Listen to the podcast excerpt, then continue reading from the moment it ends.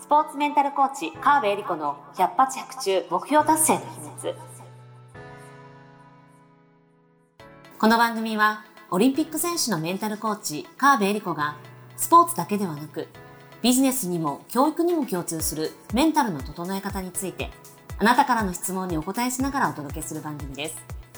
ジュニア選手、トップアスリート、営業マン、企業経営者の目標達成までをサポートする、ハルアス株式会社の提供でお送りします。どうも皆さんこんにちは。川辺恵里子の100発100中目標達成の秘密第61回スタートさせていただきます。ナビゲーターのトーマス J. トーマスです。よろしくお願いいたします。そして、スポーツメンタルコーチの川辺理子です。よろしくお願いします。はい、よろしくお願いいたします。先月ですね、トーマス、あの、10キロマラソンにチャレンジしました。おおすごいそうだ写真見た見た。あありがとうございます。うんそう。あのね、その前2月にフルマラソンも走ってたんですけど、うん。またね、フルマラソンと10キロマラソンって違うんだなっていうのがすごく勉強になり10ました。キロで早いでしょ？もうちょっと、みんなみんな早いから、ね。そのペースに巻き込まれちゃって、ちうんょっと早めに走ってたら、うん。途中ですげえしんどくなっあーあるあるある。てきて、で、しんどいんだけど、でもまだ走れるから、うん。なんかね、人生の縮図、縮図みたいな、そんな10キロでしたね。あら、それ結構しんどかった？しんどかったけど、んでも、頑張ったら俺頑張れるんだ、みたいなのも分かったし、うんうんなんかペース配分とかも、うんあちゃんと考えて人の流れに流されちゃいけないんだみたいな教訓もあったし、ねすごく勉強になる経験になりましたね。ああ、いいですね、はい10キロ。マラソンいいぐらいいい。あマラソンいいっすよ。目覚めた。目覚めちゃった。素晴らしい。エリに走んないですか、一緒昔ね、走ってたんですけどに。ね。ーそうそう。うんちょうど2016年ぐらいの時は、はい結構走ってて、その辺。ハハーフマラソンはもう半年に一遍出てたんですよ、必ず。えー結構やりましたね。うん、そう。なんかね、それこそオリンピック選手のサポートしてて、うん選手がこんなに頑張ってんのに、私もなんか頑張んなきゃと思って、な なんか同じように。に頑張りたくて、マラソンを始めたんですよ。えで、ー結構ずっと走ってたんですけど、ちょっと膝を壊しちゃって、あらら。いや、走る体幹とかも鍛えないままとにかく走るみたいなことやってたんで、結構ね、走ってましたよ、その時は。うんん。じゃあまだ膝治りきらない感じ今、今は大丈夫え。じゃあ走りましょうよ。ねえ、走ってまた壊れるのがちょっと嫌だな、みたいな。ちょっと選手っぽいことを言ってきた。僕でもね、あの、ふっ、は、足の、足の、うんなんていうんですか、使い方というか、うんの先生みたいな知り合いがいて、その人に教えてもらってやっうたんで、結構、あの、どこも痛めずに今のとこ素ろ。走れてます。いいですね。ぜひご紹介するんで走りましょう、はい一緒に。頑張ります。というわけで、じゃあ今日の相談に移らせていただこうと思います。えー今日の相談です。えー空けていた時間に別の予定が入ってきてしまって困っています。えーもっと時間が欲しい。1ヶ月がもっと長かったらいいのにと思ってしまいます。ということですね。はい。はいこれ、私ですか？みたいな。これ、僕もすごく思うんで、みんなある。ねえ、忙もしくなっちゃうと、そう、なんかね、そう、もうちょっとね。そう作業日と思って開けてたのに、うんうんなんか、あの、大事そうなミーティングのそうアポが来ちゃそうそって、そこしか入れるとこなくて入れちゃうみう。たいな。そう。ついついね、譲っちゃうんですよねね。一個入れるとなんかその後続いちゃってそうそうそうそう。あるあるあるある。もう、めっちゃあるしです。なんとかしたい、これを。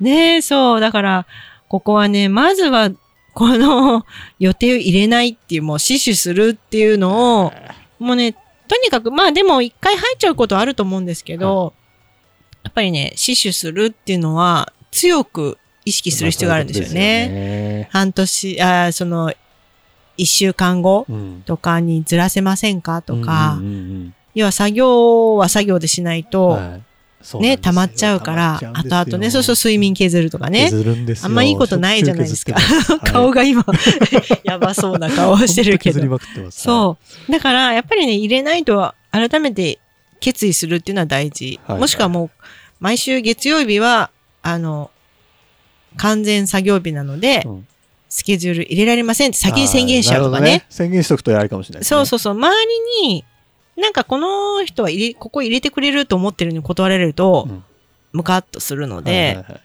例えば、ね、私たちは毎週水曜日うに、んあの、ね、定例のビジネスうのん集まりがあるわけですよ。うんここなんか入れようって、ん相当のことがない限りそこ休まないじゃないですか。まあ確かに確かにそうですね。そうなってきたら。そうそうそう。っていうふうに、うんもう固定のものをあるっていうぐらいのつもりで確保したいわけですよ。それそれがを持って開けなきゃいけないね、そうそう、それが足りない。確かに。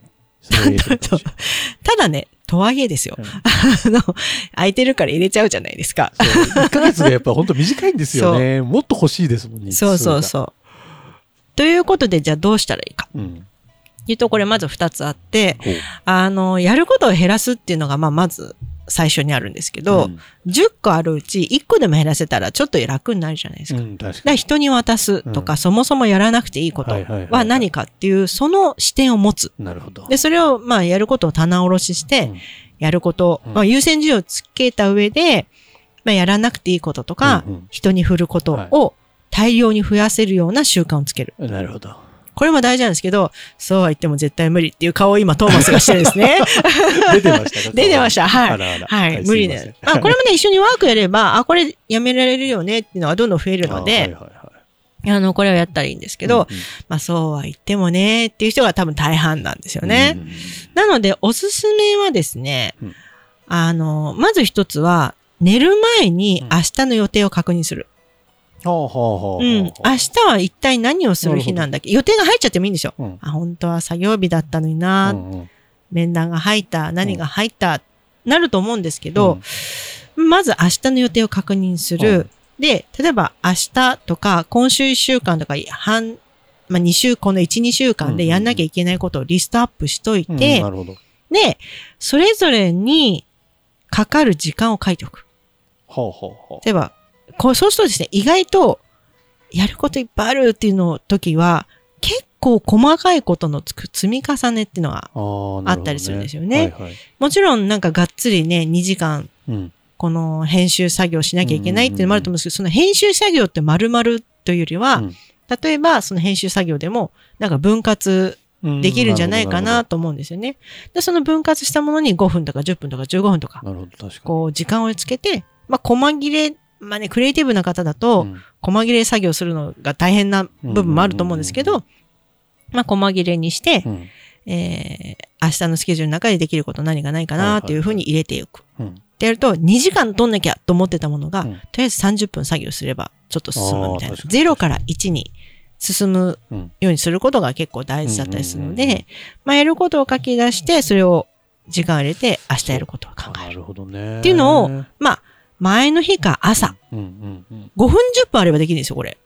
でも、その時間を日々取るっていうのが、すごく大きな変化になりそうですね。そう。確かに。そうなんです、そうなんです。へえ。まあ、予定を確認して振り返りをするっうんうんていう。で、昨日どうだったっけ？あ、昨日残したのがこれがあるから、うんうんうんじゃあ今日どうしようか。っなるほど。ていうのをやっておく。っっていうのもすごいおすすめ。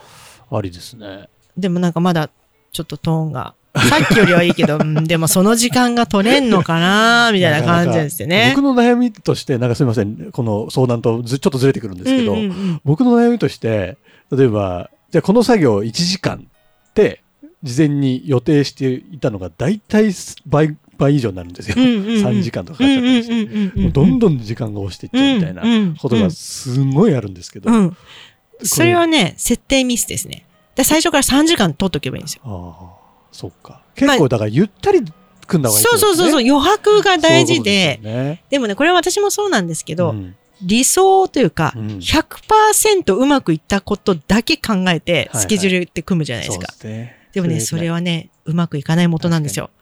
だから、まあ、この作業はだいたい1分1時間で終わるなと思ったらうんうんうん1.5倍ぐらいは取っといた方がいいですよねあ。ー確かにね。人との、私も人とのミーティングうも、ん1時間とは思っても、うん30分はバッファー取るようにしてます。終終わんないケースがあったりするんですよね。まあ、どうしてもっていう時ありますけど、うんどうしてもっていう時は、もうあらかじめその方にお伝えして、もう次の予定が、例えば1時からその人が始まって、はい次の予定が2時にあるっていう時は、もう申し訳ございません。次の予定2時からなので、55分まででお願いしますって言って、先に言っとくんですね。うんうんこれ終わり間際になって、すいません、ちょっと次のが予定があるんでっていうよりは、うん話が切りづらいじゃないですか。まあ確かだけど、最初に、もしくは事前にに、ちょっと今日は次の予定があるので、50分でお願いしますとか、まあなんなら30分でお願いしますって相手にお願いしておけば、相手も協力してくれるんですよね。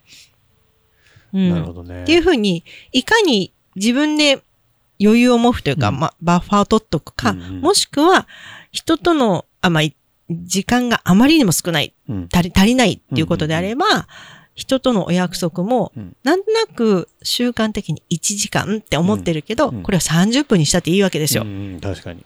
40分だって結構話せる。ねそうっすよね。そう。っていうふうに、そこの柔軟性を持たせてもいいのかなっていう気がしますね。ねだから自分で自分を縛っちゃってるんですよね。ああ、縛っちゃってるかも。習慣的に。うん。確かに。そう。でそこは、どうしても時間を捻出したかったら、うん削ってもいいところはどこなのかはいはいはい。っていうので、削れるものを30分にする。なるほど。